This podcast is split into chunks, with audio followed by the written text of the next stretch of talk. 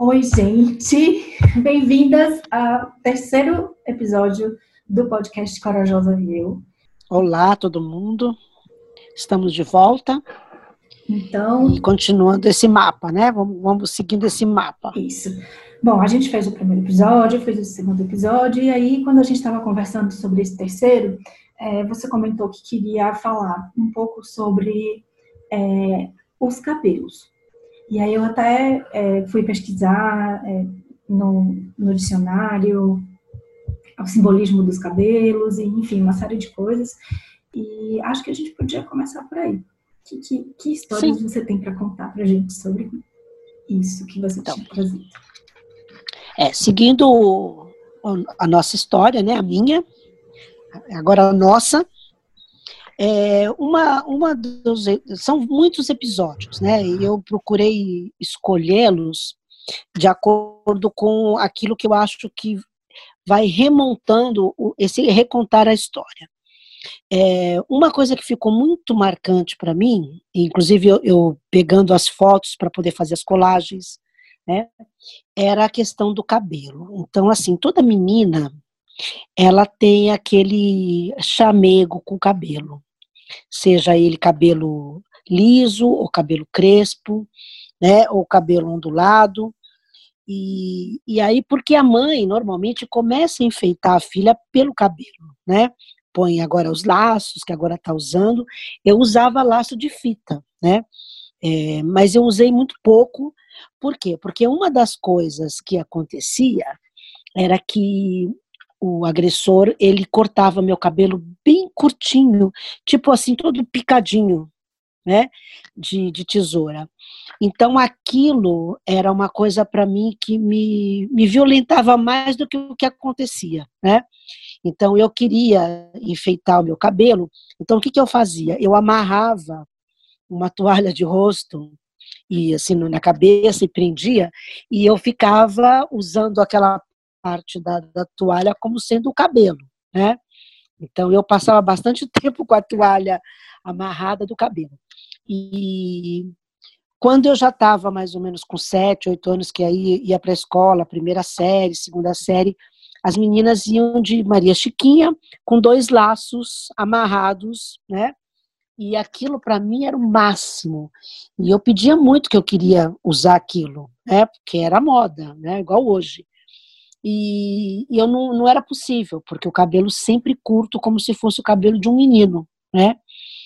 E, e hoje eu sei, assim, que cabelo, é, nós todas sabemos disso, que cabelo é algo que traz poder, né? O cabelo, ele tem um simbolismo de poder, a gente conhece da história o Sansão, né? E eu, um período da minha vida, eu fui estudar bastante a, a história né, para saber desde o começo como é que foi a história até o final, o que, que aconteceu. É uma história muito simbólica, tem muitos simbolismos, porque ele nasceu escolhido, né? Ele foi escolhido. É, ele foi revelado antes de nascer. É, o anjo aparece para a mãe dele, como apareceu para Maria, e aí fala que ele vai vir e que ele será um nazireu. Nazireu é aquele que é escolhido, então ele não pode é, passar lâmina no cabelo, então não pode cortar os cabelos. Eu, naquela época, imagina, pequenininha, uma menininha, não sabia sobre isso, mas eu já sentia isso, porque você vê que isso está no inconsciente, não está em você saber. Hoje eu sei da história, hoje a gente lê, como você falou, tudo sobre cabelo. Mas, assim, aquele era um simbolismo de assim: você não tem poder, você não tem o poder de falar o que está acontecendo, você não tem poder de sair, você não tem o poder de brincar, você não tem poder. Então, assim, não tinha cabelo, né? E, e quando eu consegui me libertar dessa história, já estava com 17 para 18 anos, foi o momento em que eu deixei o meu cabelo mais comprido. Chegou bem na metade das costas, né? Um cabelo bem comprido, e aquilo era como se fosse a minha redenção, né? Agora eu Sim. vou ter o meu cabelo, uhum. vou dominar pelo meu cabelo, né? E, e aí, eu, se a gente for analisar bastante, hoje as meninas querem todas ter um cabelo liso, as que têm o cabelo crespo, faz uma porção de coisa. Então, toda vez que eu encontro uma menina que tem um cabelo crespo, ondulado, cachado, eu digo assim, É, preserva isso, porque isso é a sua identidade. Aí está o seu poder. Não mexe no seu poder. Não transforma ele naquilo que ele não é. Né? Então eu sempre coloco uma ênfase muito grande quando eu encontro uma menina. É, tem umas que a mãe já está fazendo isso, a menina nem sabe de nada, e a mãe já está que puxa, que puxa o cabelo. E hoje eu deixei, já vai fazer três anos que eu deixei meu cabelo sem pintar, ele está todo branco, e eu vejo que as pessoas criticam demais isso, e eu não dou a menor atenção, porque hoje essa é a cor do meu cabelo, branco. Cinza, né, Mia? Uns tons de. 50 tons de cinza no meu cabelo. Mas, mas assim, é, isso para mim é forte, porque eu digo assim, eu que mando. Hoje eu mando no meu cabelo. Se eu quero deixar ele curto, eu deixo. Se eu quero deixar ele comprido, eu deixo.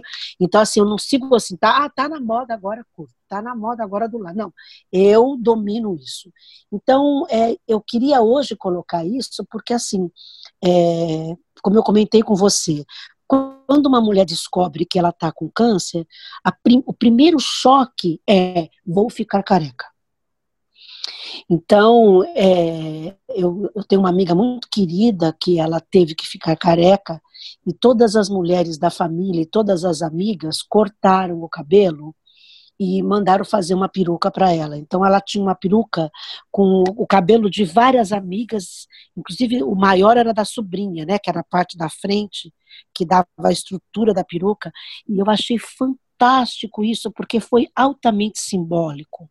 Eu acho que esse foi a maior expressão de amor foi essa. Né?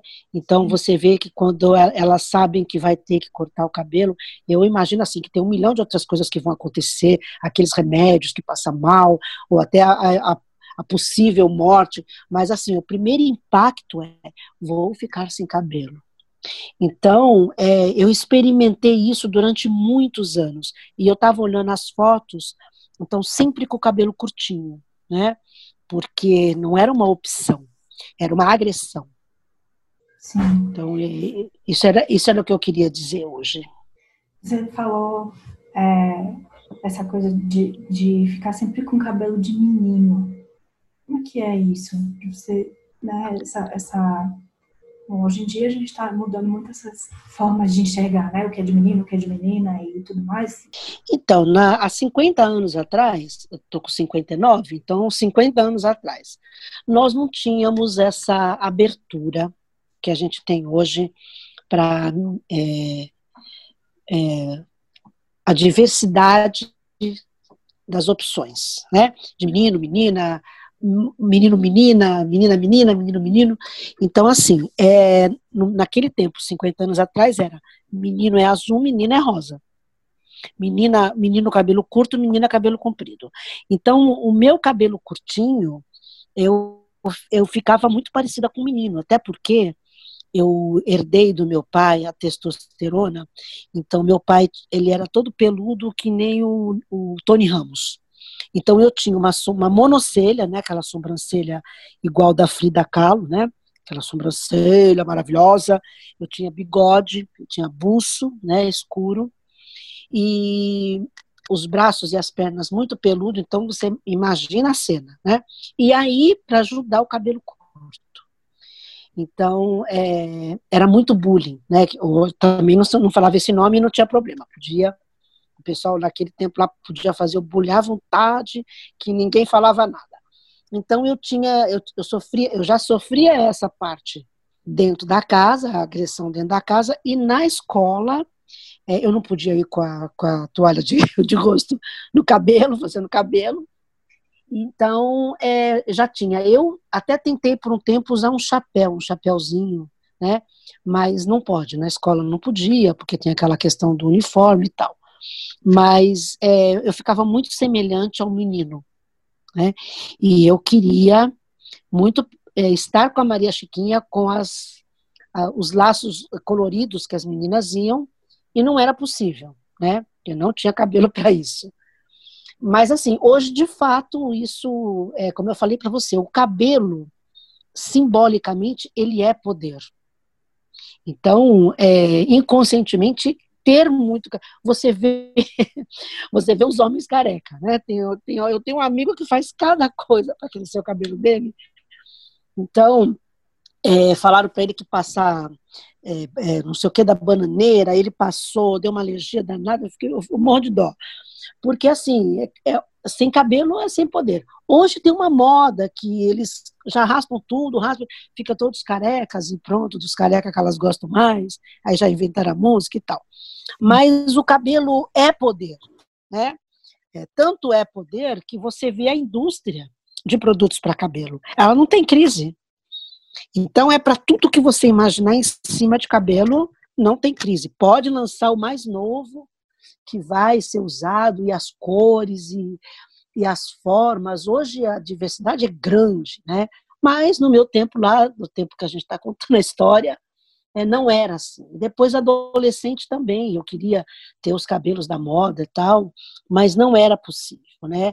Eu acredito até que o movimento que o agressor fazia era para dizer quem domina sou eu. Então não, não, interessa os seus desejos, né? Sou eu que domino e sou eu que decido, né? Então é, eu parecia menino, mas é na, na, questão física mesmo, né? Então é, da minha característica, né? De de monocelha, bigode, pelo, cabelo curto. É, como é que era para sua mãe? Ela também tinha cabelo cortado? Então, eu estava olhando algumas fotos, assim, nunca passou debaixo da orelha, né? Do, do, do, quase Chanel, né? Então, ela também tinha cabelo curto. Como é que você lembra, né, disso, de ter ido morar nessa casa, é, onde vocês estavam antes, né? Como é que vocês foram parar lá? Então, como ela é grávida com 14 anos, o meu avô botou ela para fora. E ela morava de favor nas casas. E ela conheceu essa pessoa, ela tá, eu estava quatro, então ela tinha 14, 15 ela tava, então conheceu ele, não sei, acho que ele na mesma rua que meu avô, né? E ele era de uma família média boa, né? Uma, uma posição boa. E, e ela começou a namorar tal e acho que fizeram essa proposta, vamos morar junto. Então mudamos de município e fomos morar numa no fundo da casa de uma senhora, como se fosse um sítio. Uma senhora que criava é, cachorro, uma, uma alemã que criava pastor alemão. Então fomos para lá. E ele era muito mais velho? E ficamos lá o quê? Por uns até eu ficar uns até eu ter uns 10 anos de idade. Minha mãe era de 46, hum. ele era de 38. Ah, então ele era bem já. Mas aí você não tinha contato com a família dele? Não tinha contato com a família dele. E depois, assim, quando eu já estava com uns 12 anos, mais ou menos, eu, que aí é onde eu já me lembro, a mãe dele era como se fosse a bruxa má. Ela me detestava e detestava minha mãe. Porque ela tinha, ela tinha idealizado um casamento bom para ele, como eu falei, ele era de classe média alta. Uhum idealizado algo bom e não uma. Ela dava muitos adjetivos negativos para minha mãe. E aí, por, por coincidência, para a filha junto da mãe. Aí, assim, eu, é, eu sempre falo isso: um abismo puxa o outro, né? Os filmes que a gente vê isso, né? Onde a coisa ela não é isolada. Eu verdadeiramente, quando eu olho hoje para trás, quando eu conto, quando eu sinto, eu vejo que, assim, se alguém tivesse dito para mim assim, olha, vai ser assim, você quer? ia falar assim, de jeito nenhum, né? Então, é, mas isso foi, hoje, é, pode, pode até ser que isso seja algo assim, muito místico, mas hoje eu penso que, até falei isso esses dias para minha irmã, eu penso assim: é, se havia um grande propósito para mim nessa terra, eu teria que ser treinada tecnicamente, na prática. Então, hoje eu me vejo como verdadeiramente uma heroína. até coloquei isso na minha bio, né? Heroína. Depois que eu conheci você e comecei a escutar sobre isso. Porque Sim. somente uma pessoa com uma característica dessa consegue passar por isso e estar viva e inteira, né? Então, quando eu olho para trás, eu, eu, eu tinha combinado com você de não, não colocar trechos que são assim tenebrosos. Porque houveram, assim, houveram coisas tenebrosas. Sabe? Que quando a pessoa escuta, ela fica tão chocada que ela passa mal do estômago, né? Então, é, eu vou omitir isso porque não tem necessidade. Mas a coisa, assim, o cenário era um cenário ruim. As pessoas inseridas eram ruins. Hoje, quando eu digo assim, eu tenho um impulso de ajudar pessoas, e é um impulso que é muito forte, e que ele, ele vem assim com poder. Do quê? Porque o que, que eu me lembro? Que eu não tinha ajuda. Eu, porque eu não podia, havia a, ameaça, né, que é a ameaça de porta sem tranca, né? Você é prisioneira de porta sem tranca. A ameaça era: se você chorar e se alguém descobrir o que é, o que está acontecendo, eu mato sua mãe. E eu imagino que a mesma ameaça era para minha mãe. Então, assim, eu, criança, eu não tenho conteúdo para jogar e dizer, ah, é, mata. Então, então, assim, o que, que acontece? Então, você vira prisioneira de porta sem tranca. E o que, que era mais complicado? Era eu pedir ajuda pelo olhar. Então, esse é um outro fator depois do cabelo, que é o seguinte: é, eu aprendi a ver isso nas pessoas. As pessoas pedem ajuda pelo olhar, porque nem todo mundo é falante que nem eu. Nem todo mundo é expansivo, nem todo mundo tem coragem de falar. Então, é, eu até me arrepiei. É, tem pessoas é, que, pelo olhar, eu tive uma cena um, um tempo atrás que eu estava dirigindo na, na, na Eusébio Matoso e eu parei no farol eu era a primeira, né? A hora que você para, você é a primeira. E veio um morador de rua, ele veio se aproximando, veio se aproximando, o meu vidro estava aberto e eu não senti vontade de fechar. E ele veio, parou, eles já, eles já estão acostumados, quando eles chegam, as pessoas fecham. Ele parou e ficou um tempo olhando para mim. E eu resolvi olhar nos olhos dele. Quando eu olhei nos olhos dele, eu vi tudo que estava acontecendo. E aí eu falei para ele, chega mais perto. Aí ele chegou. Aí eu pus a mão no peito dele e eu disse algumas palavras para ele. E o farol abriu. Mais interessante é que ninguém buzinou. O cara de trás, o cara do lado, ninguém. Parece que abriu um silêncio assim. E eu pus a mão e falei algumas coisas para ele. E depois eu, segui, eu segui o farol e fui embora. E eu fui passando mal, fui passando mal porque eu fui sentindo algumas coisas que ele estava sentindo e tal, e fui fazendo uns mantras, mantras e fui melhorando. Então, essa é a ação, assim, você olha, está no olho da pessoa. Então, eu exercitei olhar para as pessoas e falar assim, ó, faz alguma coisa porque tem algo que está acontecendo que eu não posso falar. Mas as pessoas fogem. Por quê? Porque quem quer entrar no BO? Né? Quem vai entrar no BO? Então, o olhar, né, ele revela o que está acontecendo. A, a boca pode falar uma coisa, mas o olhar fala a verdade. Por isso que tem uns casal que fala assim: fala olhando para mim que você não me ama, por causa disso. Porque assim, a uhum. boca é igual papel, aceita tudo, né? Então, eu não tinha como pedir ajuda para ninguém, porque eu não podia falar e eu não tinha quem me ajudasse. Então foram anos, né? Isso tudo durou de 13 para 14 anos, né? É, essa coisa toda, e passando por ciclos, porque depois que você fica adolescente é pior, né? Porque aí você já incorpora, já tem corpo, já começa, né? Aí as coisas, os, os assédios é pior também, né? E aí você quer namorar, você quer sair, você quer passear. Então, assim, a adolescência é, a, a parte mais de, de batalha mesmo, né? E de você falar assim, eu vou achar uma saída, eu vou achar uma saída. Então, é aquilo que eu falei, eu nunca desisti de mim. Sim. Né? E, e então... continua aqui provando que não desistiu, contando a história depois desse tempo todo, né? Sim, não desisti. E aprendi isso, né, com o olhar. Então, as pessoas, às vezes, elas têm, elas, no olhar, elas falam. E tudo aparece no olhar, a falsidade. Esse dia eu já falei assim, eu prefiro uma pessoa que me ferra olhando para mim, eu sei que ela dizer vou te ferrar, do que aquela que ferra você sorrindo, chamando você de querida, né? Então, a, a gente passa a não suportar determinadas coisas. Né? Então, é de frente, é o olho e fala logo.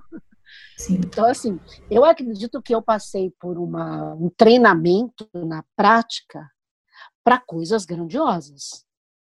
Sim. Né? Tô aí, sem soberba. Não, de jeito nenhum. É, a sua história, ela.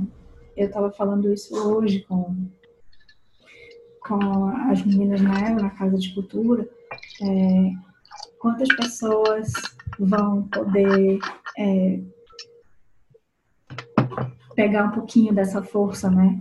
Dessa coragem, dessa é, capacidade de, de é, dizer sim para a vida, né? E de continuar, dizer assim, sim, eu quero viver, quero continuar vivendo, eu quero estar aqui e, e eu estou a serviço para poder usar tudo isso que aconteceu para que outras pessoas possam é, também encontrar as suas saídas. Então, eu acho que isso é o mais incrível, não tem palavras para descrever.